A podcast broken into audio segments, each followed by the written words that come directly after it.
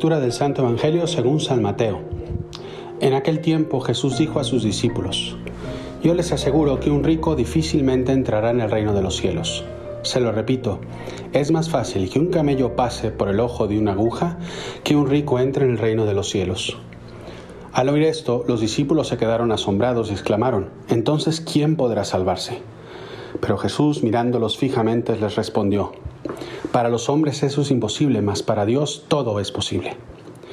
Entonces Pedro, tomando la palabra, le dijo a Jesús, Señor, nosotros lo hemos dejado todo y te hemos seguido, ¿qué nos va a tocar?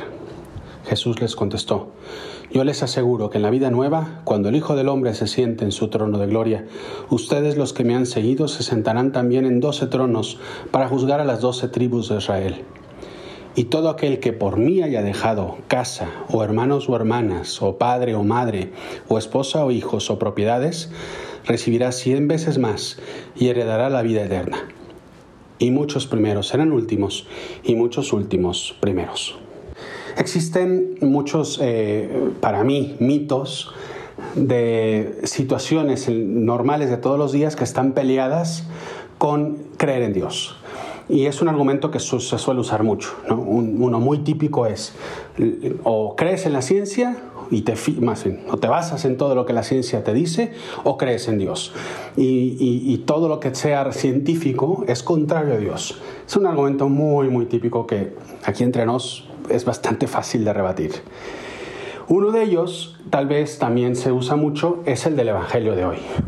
Aquel que dice, no puedes tener riquezas si quieres vivir una vida de acuerdo a lo que Dios nos ha pedido, sobre todo el Evangelio, porque Jesús habla mucho de ser pobres en el espíritu, de que los ricos no pueden entrar en el reino de los cielos, entonces hay personas que dicen, entonces ¿para qué trabajo? Trabajo nada más para subsistir. Entonces, si a mí me gusta comprarme cosas, ¿ya es en sí un pecado? De hecho, suelen personas venir a confesarse de avaricia porque se compraron el iPhone nuevo. Y, y yo creo que aquí hay una, una situación que es, que es importante hilar fino, hilar fino. Para mí, eso lo digo yo a título personal, pero yo creo que la mayoría coincidirá conmigo, de los que estudian un poquito la, Sagrada Escritura, etc. Cristo va mucho más allá de del aspecto material. De hecho, se los dice a los fariseos muchas veces, ustedes se quedan en lo externo, se quedan en, cómo lavan los vasos sagrados y no se fijan en la misericordia. Se quedan en si eh, limpian eh, los, los, los pies y los codos y todo eso, pero no se fijan en cómo tratan a los demás. O sea, Cristo va no tanto a lo que se hace, sino a lo profundo de cómo se hacen las cosas. Pues con el tema del dinero es lo mismo. La riqueza en sí no es un enemigo para creer en Dios o para tener una relación con Él o para vivir de acuerdo con Él. Lo que yo creo que nos aleja de Dios es cómo tratamos al dinero. En otro evangelio, que se trata más o menos el mismo tema, Cristo tiene una frase que me parece crucial en esto. Dice, no se puede servir a Dios o al dinero. No puedes tener dos amos. Entonces la pregunta aquí que debemos hacernos todos es, ¿Qué lugar ocupan las cosas materiales, las riquezas en mi corazón? ¿Estás centrado en el trono? ¿Está, ¿Es todo yo trabajo nada más por tener dinero nada más? ¿O el dinero es un medio? Es un medio para solventar mi, mi vida, para ayudar a mi familia, es un dinero para ayudar a los demás. Porque a fin de cuentas, repito, el dinero es una cosa, no es Dios.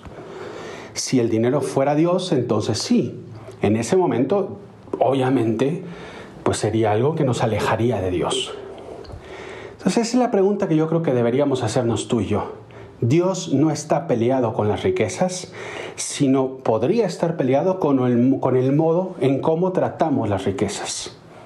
A ver, obviamente, no seamos ingenuos. Cuanto más riquezas tengamos, es más fácil que se nos pegue al corazón. Porque nosotros no solo somos espíritu, somos espíritu y carne, somos espíritu y cuerpo.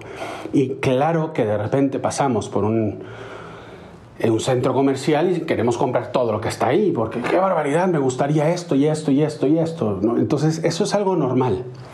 Y repito, no digo que queramos comprar, oye, quiero tener un mejor estilo de vida del que tengo, eso está bien, no hay ningún problema.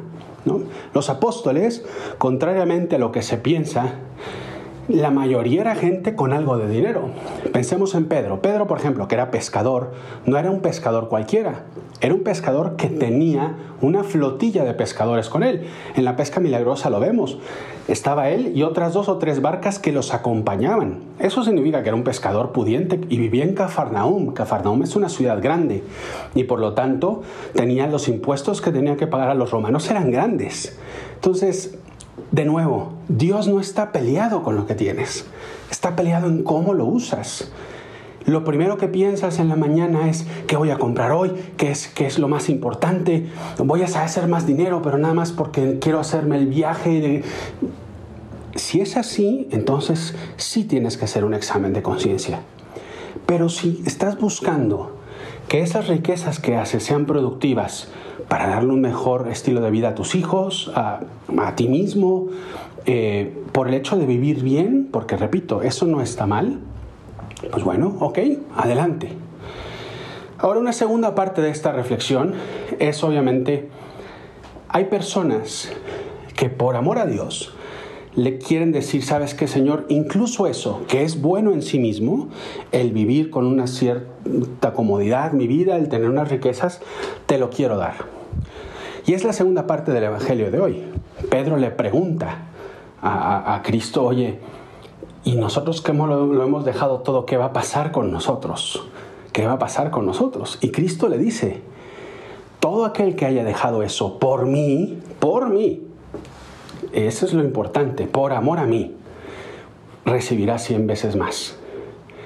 Y aquí están tantas personas consagradas que han decidido hacer como ese, esa promesa o voto de pobreza, de decir, todo lo que yo tengo, Señor, no es mío, es tuyo.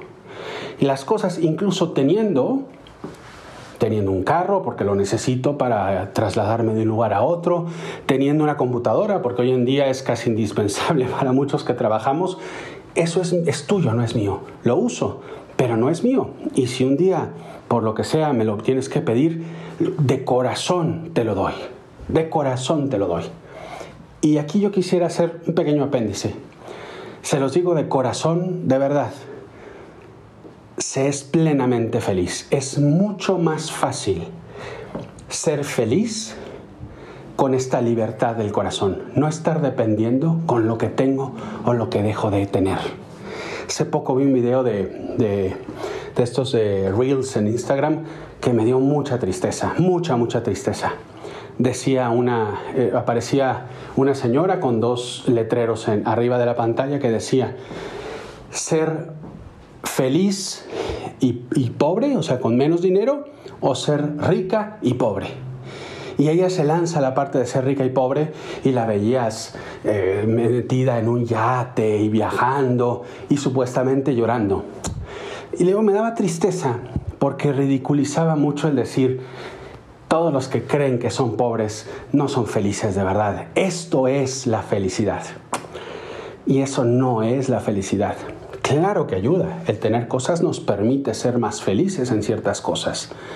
Pero la felicidad profunda es la que está desde dentro del corazón. Y te puedo asegurar que si tú estuvieras pensando en darle tu vida a Dios, no vas a ser más feliz que con eso. Piénsatelo.